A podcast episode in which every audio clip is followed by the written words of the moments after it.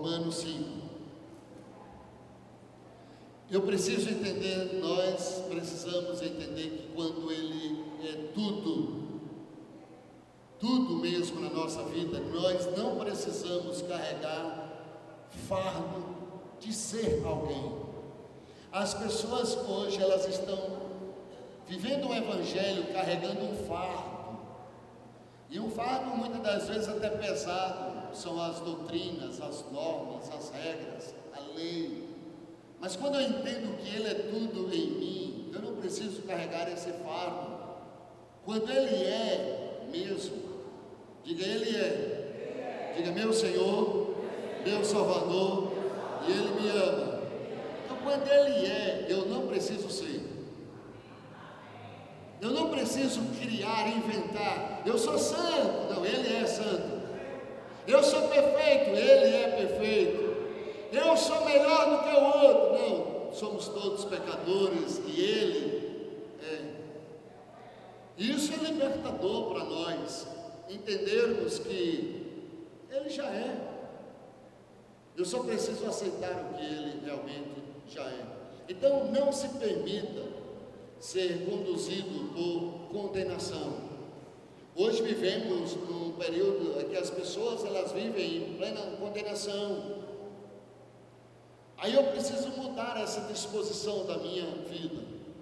Eu não posso andar me arrastando pela vida, arrastando de uma forma que, como se eu fosse um derrotado. Você é o vitorioso, amém? A bênção do Senhor já está sobre a tua vida, a herança do Senhor já é tua, é herança, direito seu, direito nosso, amém? Então não, arranca, não, não, não se arraste por a vida dizendo, ah, não sou nada, eu sou um pobre, miserável. Não, você é um vitorioso, porque Ele é em você. E Paulo, ele diz isso em Romanos 5, no verso 1, ele disse: Tendo sido, pois, justificados pela fé. Diga, eu fui justificado pela fé. Diga mais forte assim, eu fui justificado pela fé. Quando eu entendo que eu sou justificado pela fé, olha o que, é que ele diz: temos o que? Paz com Deus. Como eu tenho paz com Deus? Ele diz: por nosso Senhor Jesus Cristo. Eu tenho paz com Deus não porque eu sou religioso. Eu tenho paz com Deus não porque eu sou melhor do que o meu irmão, mas ele diz: temos paz com Deus por nosso Senhor Jesus Cristo. Então eu não posso viver em constante desânimo. Por que eu não posso, pastor? Diga eu já fui justificado pela fé. Sabe o que é isso? Isso te proporciona você olhar para o teu futuro com esperança. Quando eu entendo que eu fui justificado pela fé, o meu futuro é de glória. O meu futuro tem esperança. Que esperança é essa? A esperança que Ele é comigo, que Ele não me abandona, que Ele não me desampara, porque Ele mesmo garantiu isso para mim e para você. Diga amém. Diga assim comigo: Deus está do meu lado. Diga mais forte: Deus está do meu lado. Diga aí com Ele. Está tudo tranquilo. Diga aí com Ele. Tudo é favorável. Amém? Aleluia. Aí depois dessa fala de Paulo, Paulo diz no verso 3: E não somente isto, olha só, isso já é grandeza ter um futuro brilhante, ser justificado pela fé. Aí Paulo disse: não, e não é somente isto.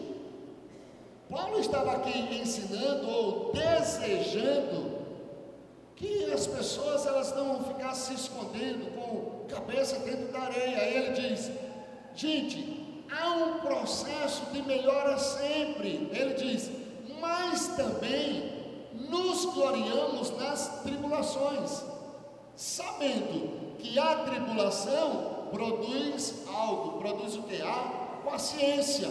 A paciência, a experiência. A experiência, a esperança. E a esperança não traz confusão. Diga seu irmão, não se confunda. Porque a esperança não traz confusão. Ele está dizendo: olha, se em algum momento, preste atenção nisso para você, se em algum momento você precisa ir além da sua visão natural, do que os seus olhos podem ver, você terá que confiar e crer no sobrenatural de Deus. Ele diz: olha, tem tribulação, mas isso vai produzir alguma outra coisa, que vai produzir outra coisa, ou seja, mesmo que o que você estiver passando seja muito difícil, porém há esperança para você, há um futuro brilhante para a tua vida, porque há esperança para o sobrenatural de Deus, e sabe por quê? Paulo diz: porquanto o amor de Deus está derramado Olha, não está sendo derramado, está derramado em nossos corações pelo Espírito Santo que nos foi dado. Vou repetir: o amor de Deus está derramado em nossos corações pelo Espírito Santo. Querido, olha, eu não sei se você acredita, o Espírito Santo, ele foi enviado para conduzir a igreja para conduzir a tua vida, para conduzir a minha vida. E Deus, nessa condução dele, ele tem propósitos na minha e na sua vida. E os propósitos de Deus, eles não são propósitos para os dias bons, maravilhosos. Os propósitos de Deus é para todo o tempo na tua vida, até nos dias mais difíceis. Diga amém. Você olha a internet, está cheia de palavra de condenação. As pessoas dizem, mas a igreja não faz isso, a igreja não faz aquilo, fica condenando a igreja, cheia de condenação. As pessoas, muitas das vezes, condenam as outras, até evangélico, vou falar baixinho, para que os outros não ouçam, até os evangélicos ficam condenando os de lá de fora.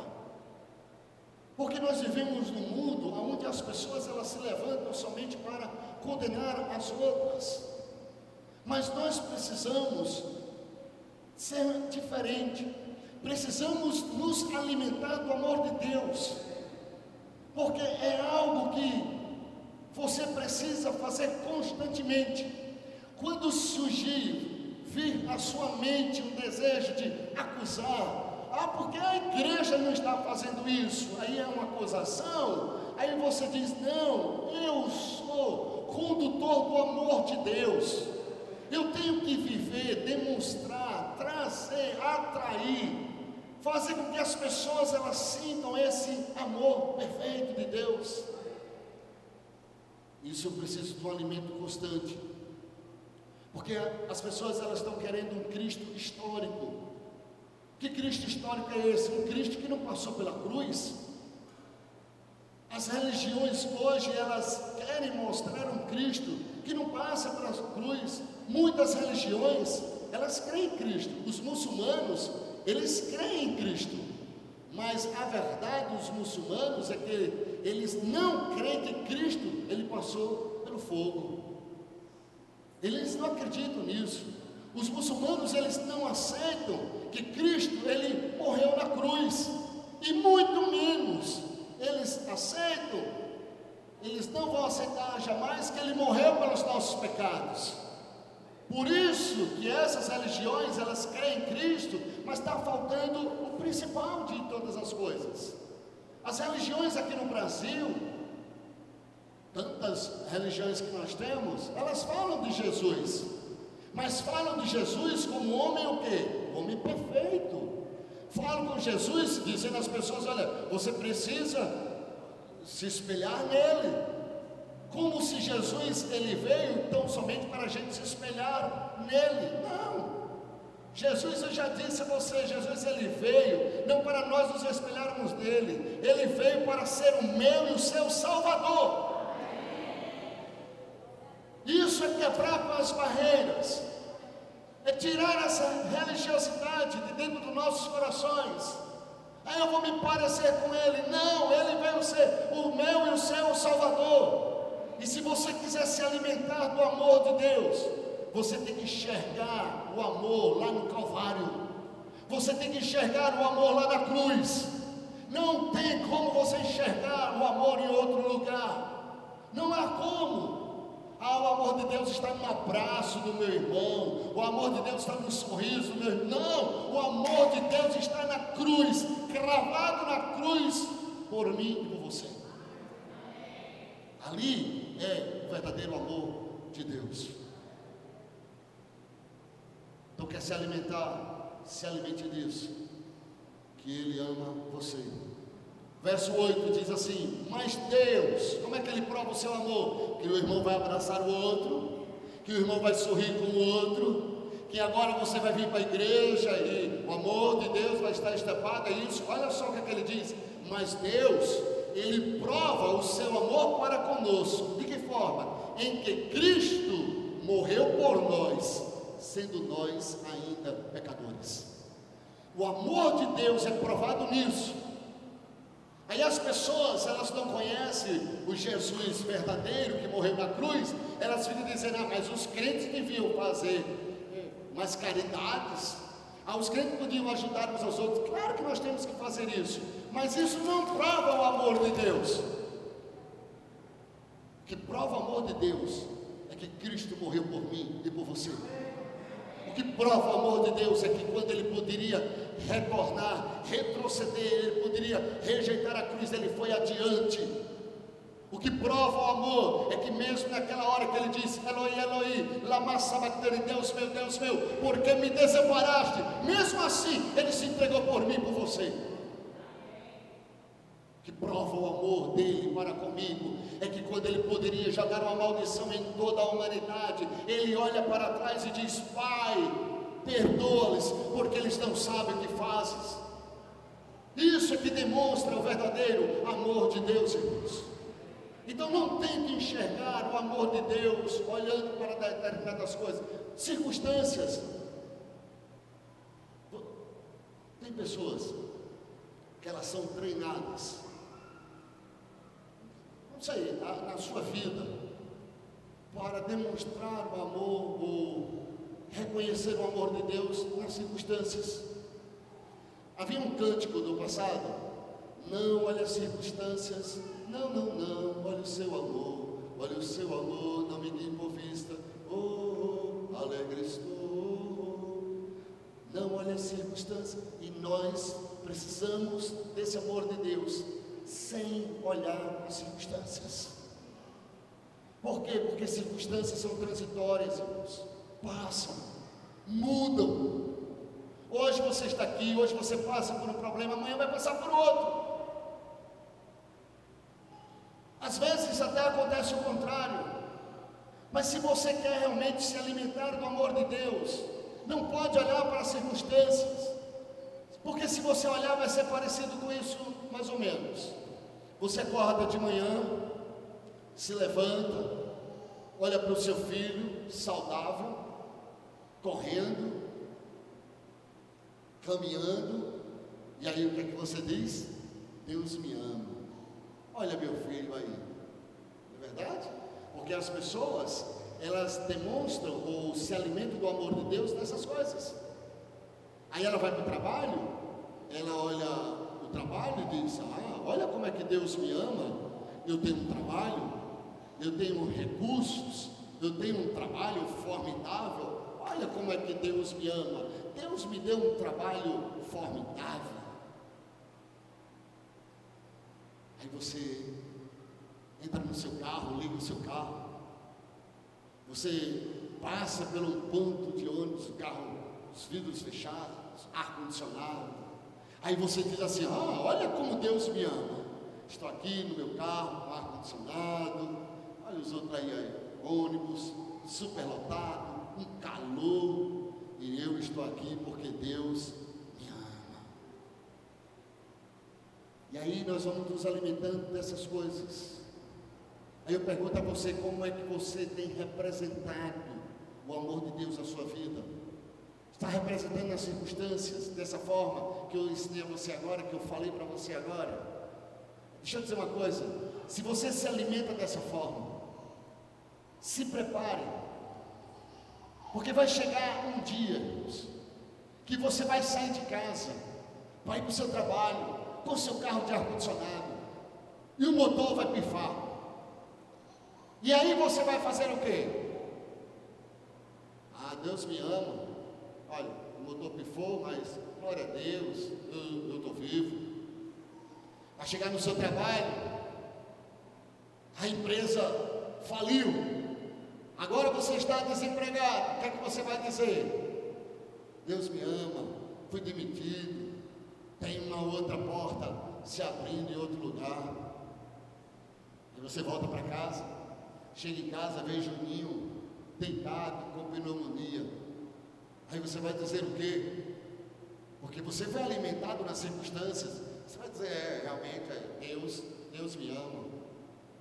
Querido, viver dessa forma, se alimentar do amor de Deus dessa forma, é enxergar o amor de Deus olhando somente para as circunstâncias. Então, deixa eu pedir uma coisa a você: aprenda a se alimentar do amor de Deus, não olhando para as circunstâncias, porque as circunstâncias elas não dizem nada porque a Bíblia diz claramente, Paulo dizendo: Mas Deus prova o seu amor para conosco, não porque meu filho está doente, não porque meu filho está sadio, não porque eu estou com emprego, não porque eu fui demitido, não porque eu estou com um carro bom, não porque eu não estou sem carro, não. Deus me ama, Deus prova o seu amor para conosco, em que Cristo morreu por nós, sendo nós ainda pecadores. Deus prova o seu amor para conosco na cruz do Calvário. Nós olhamos para o Cordeiro, aquele Cordeiro que foi pregado na cruz do Calvário. E quando eu começo a olhar para o Cordeiro pregado na cruz do Calvário, não importa as circunstâncias, hoje pode estar tudo bem, Ele me ama, amanhã pode estar tudo ruim, Ele continua me amando, por quê? Porque o seu filho morreu por mim e por você. O amor de Deus é assim, irmãos. Você vai chegar o dia da crise, ele bateu a sua porta. Mas aí você pode ficar firme. Por quê? Porque Ele me ama. Ele provou isso. Amém? É isso que nós precisamos. Caminhar no amor de Deus.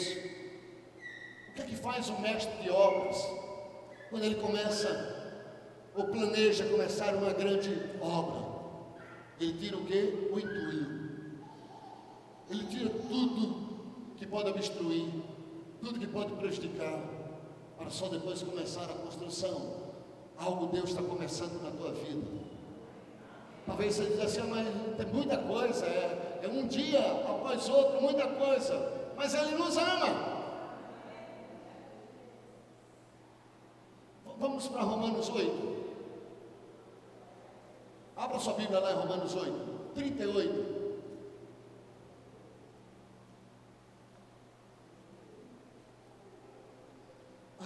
Paulo, eu, eu admiro muito. Há uns personagens bíblicos, José, Davi, Paulo, que me encanta mesmo em ler a fala deles. Que é falas de uma convicção tremenda. E ele diz assim: Porque eu estou bem certo de que nem a morte, nem a vida, nem os anjos, nem os principados, nem as potestades, nem o presente, nem o porvir, nem a altura, nem a profundidade, nem alguma outra criatura nos poderá separar do amor de Deus que está em Cristo Jesus, no, nosso Senhor. Acredite, fique firme, Ele me ama, e Ele provou isso. E Paulo diz: e nada poderá me separar do amor de Deus. Não há nada, absolutamente nada, Talvez você diz: Olha, pastor, o, o, que eu fiz me separou de Deus. Não há nada que possa te separar do amor de Deus. Mesmo que você chegue hoje à noite aqui e diga: Pastor, olha, esta semana foi uma semana difícil.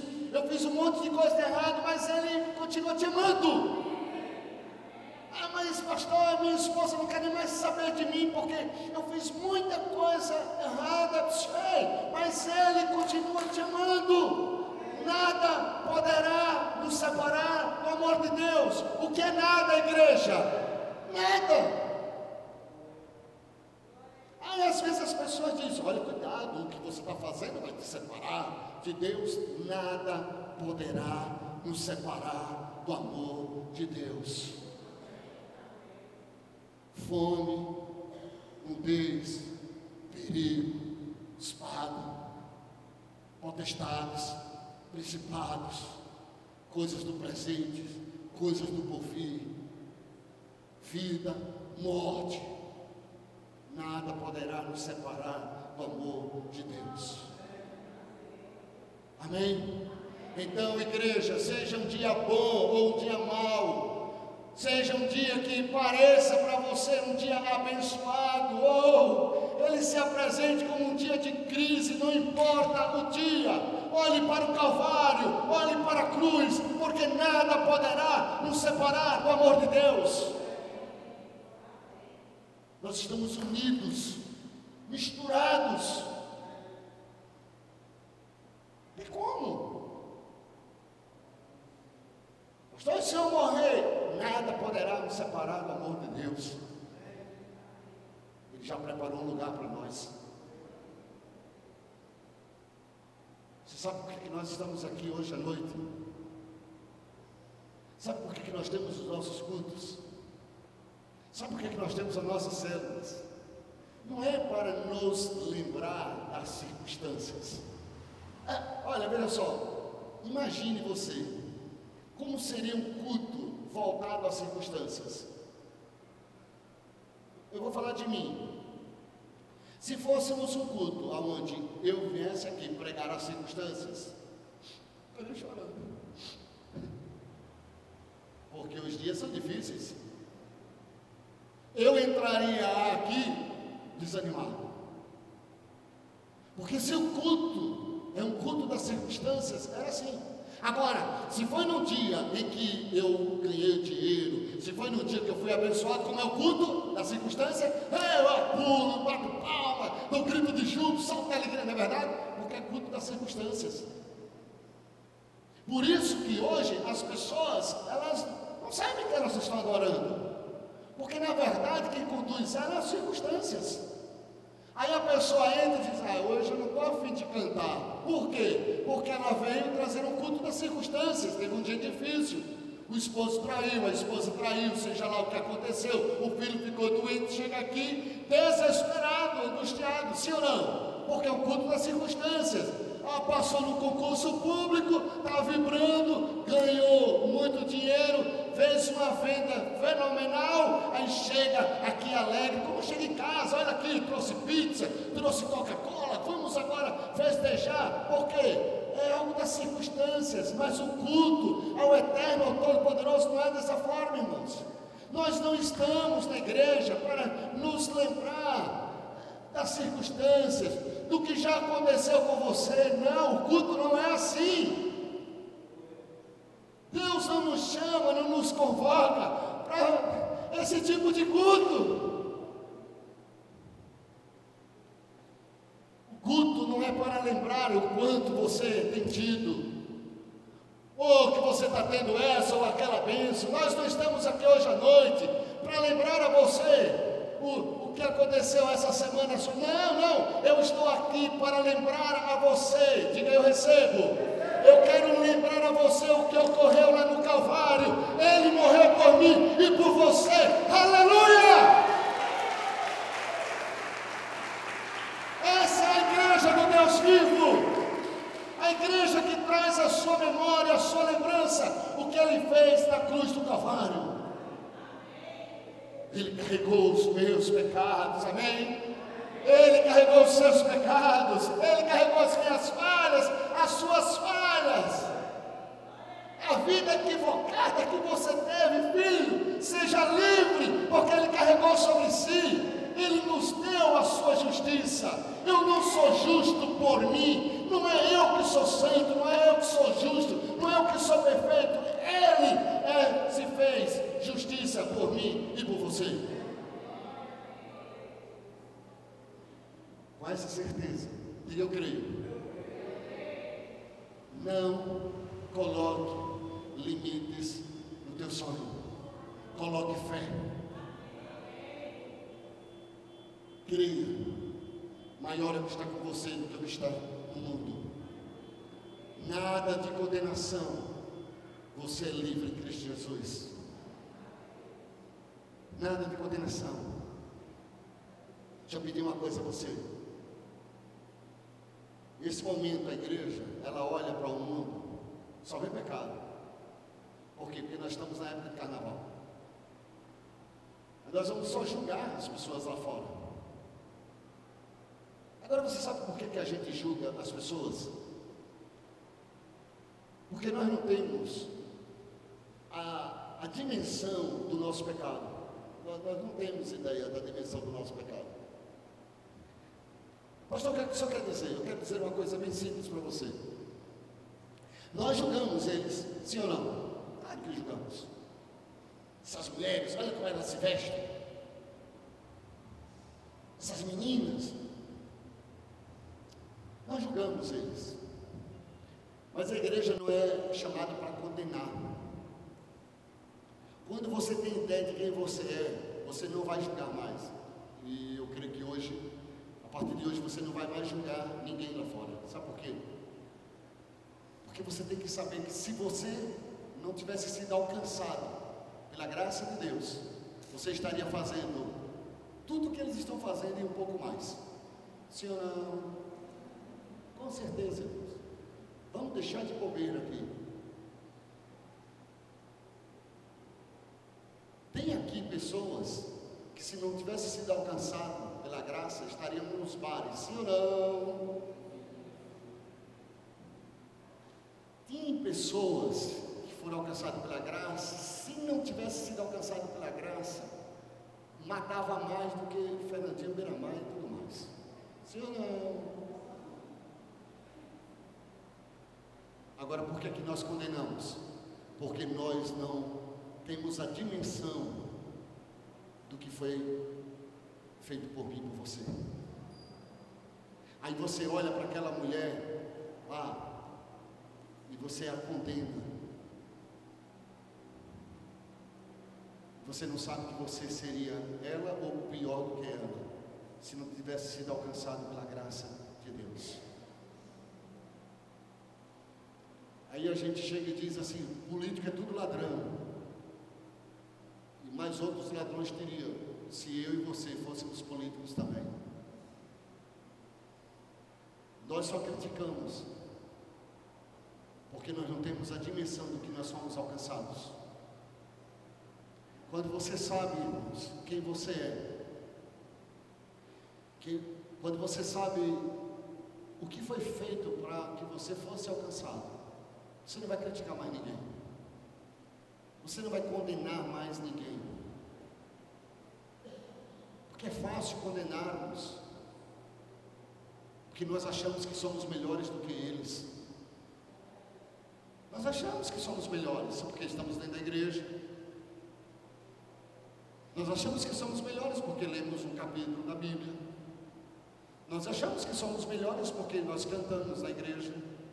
Ah, porque eu nasci num lar cristão, nós achamos que somos melhores. E quando nós tivermos esse tipo de atitude, isso vai colocar limites em nós. Porque nós achamos que o pecador é pecador, porque ele peca muito. Você olha para a pessoa lá fora e diz: ele peca. Mas todos pecamos, irmãos. A Bíblia diz claramente: todos pecamos. Ah, esse pastorzão não é, é pecador. É pastorzão para você. Mas nasceu do mesmo barro que eu, você.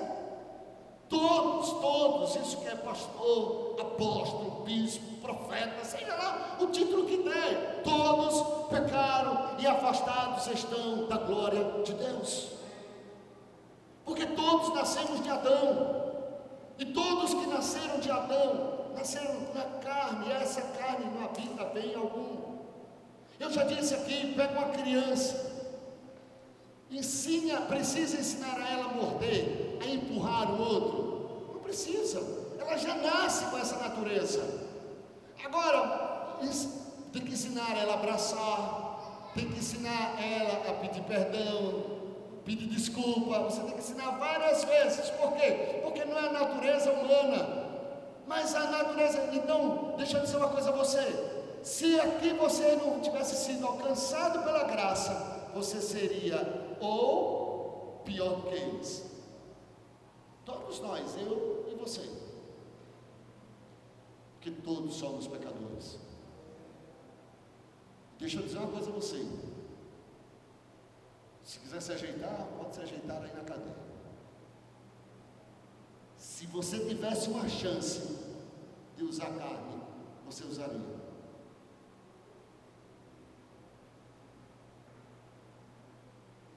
Carne, irmãos.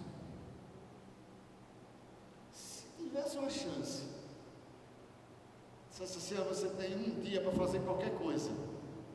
Hum. Então esse povo que segue os trios, você só vai conseguir orar por eles, preste atenção, alcançar eles com a graça de Deus, no dia que você permitir que o Espírito Santo, ele mostre a você, na sua carne, quem você é. E aí você vai dizer: Eu oro por eles, porque se não fosse a graça de Deus em mim, eu estaria lá com eles. Eles não fazem isso porque eh, eles são melhores ou piores do que eu, eles fazem porque eles nasceram na mesma condição que eu nasci. E se eu fui alcançado pela graça, eu quero que eles sejam alcançados pela graça de Deus. Então, queridos, nós estamos aqui para condenar. A justiça, ela está aí para exercer justiça. Isso é normal. Mas nós estamos aqui para exercer a misericórdia. Justiça faz justiça. A igreja, misericórdia. Porque nós somos alcançados pela graça. Porque Ele nos alcançou quando nós não éramos. Quando você era pecador, Ele alcançou você. Então em Cristo há mais graça para nós do que pecado em nós. Em Cristo. Porque nós fomos, nós somos um recipiente finito de pecados. Finito, finito somos esse recipiente finito. Mas Ele, Ele, Cristo, Ele é um recipiente infinito, infinito de graça. Amém? Infinito. Aonde abundou o pecado, superabundou a graça de Deus. Pecado é finito, morreu acaba, mas a graça não. E ela nos alcançou. Nos alimentar e enxergar esse amor. Agora só enxerga isso quem é vencedor. Quantos vencedores nós temos aqui? Diga eu sou um vencedor. Quer saber mesmo se você é? Olha o versículo 37 de Romanos 8.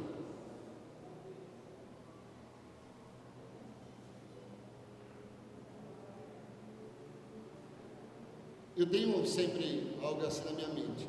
Um leão, quando ele não entende que ele nasceu para caçar, ele passará a vida inteira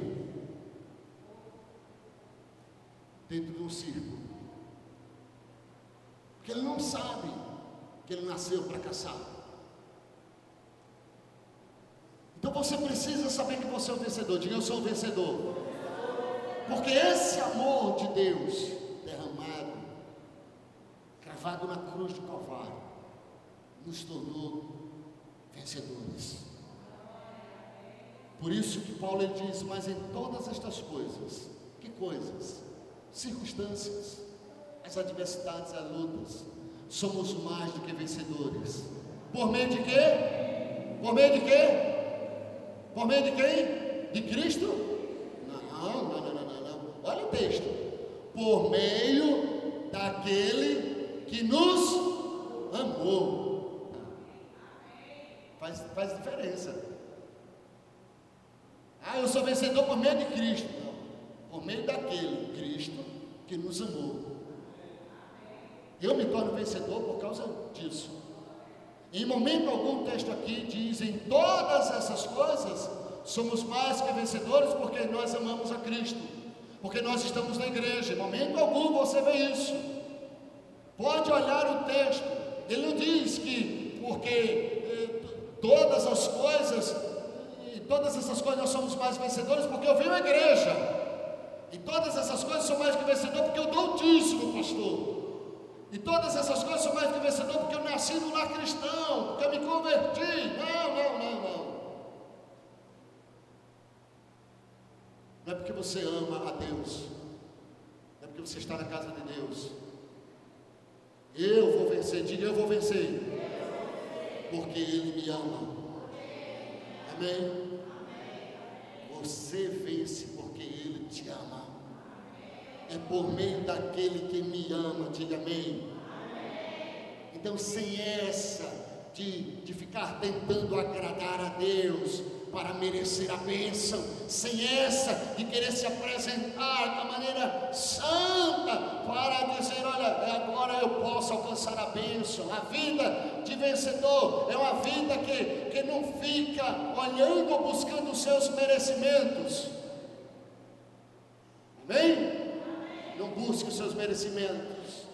Você é vencedor porque Ele te ama. Por isso que eu sou o vencedor e você é o vencedor. Ele é o nosso Senhor e Salvador. Quando eu digo Salvador, significa que Ele é, ou seja, é Ele que vai fazer a obra na minha vida, é Ele que vai fazer a obra na sua vida, é Ele que me resgata, é Ele que te resgata, é Ele que resgata a humanidade. Ele não veio para te ensinar a ser salvo, ele não veio para te ensinar o caminho para você se salvar, ele veio para quê? Para que ele próprio pudesse salvar a mim e salvar a você. Eu não sei se você acredita no que eu vou te dizer. Deus tem prazer em você. Deus tem prazer em você.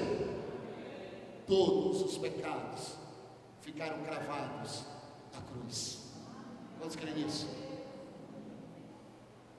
Deus acredita em você, meu. Deus se alegra com a tua vida. Deus se alegra com você. Você crê nisso? Você é um vencedor. Fique em pé no nome de Jesus. Eu queria que nessa hora você dissesse isso a Ele: Pai, hoje eu, eu me sinto amado por Ti. Irmão, Deus te ama. Mesmo se o diabo, hoje à noite, no seu ouvido, disser, ah, mas você fez um monte de coisa errada. Aí você diz ao diabo, mas ele me ama. E o amor dele não é porque eu estou na igreja. O amor dele não é porque eu vim para a igreja hoje à noite. O amor dele é porque ele se entregou por mim na cruz do Calvário. Por você. E cada um de nós. Amém. Eu queria que você clamasse ao Senhor, adorasse ao Rei dos Reis e Senhor dos Senhores. Quando você aprende a adorar a Ele, você aprende que você está sendo podado. Você não está sendo cortado. Irmãos, uma coisa é ser cortado. Tudo que é cortado vai para o fogo, mas o que é podado é para crescer. E o que Deus está fazendo na tua vida, está trazendo crescimento para você. O salmista ele diz: Os que esperam pelo Senhor renovarão as suas forças.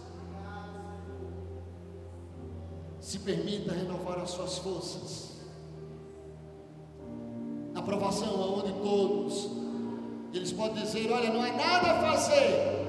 Mantenha firme a sua fé. Na adversidade, quando você não vê mais saída, mantenha firme a sua fé. E creia no seu interior que Ele pode fazer todas as coisas. Pastor, e se Ele não fizer? Ele continua sendo meu porque eu não vivo das circunstâncias. Você vive pela fé. Você foi justificado pela fé. Seja um dia de crise, seja um dia de abundância, Ele te ama. Você crê nisso? Diga isso a Deus.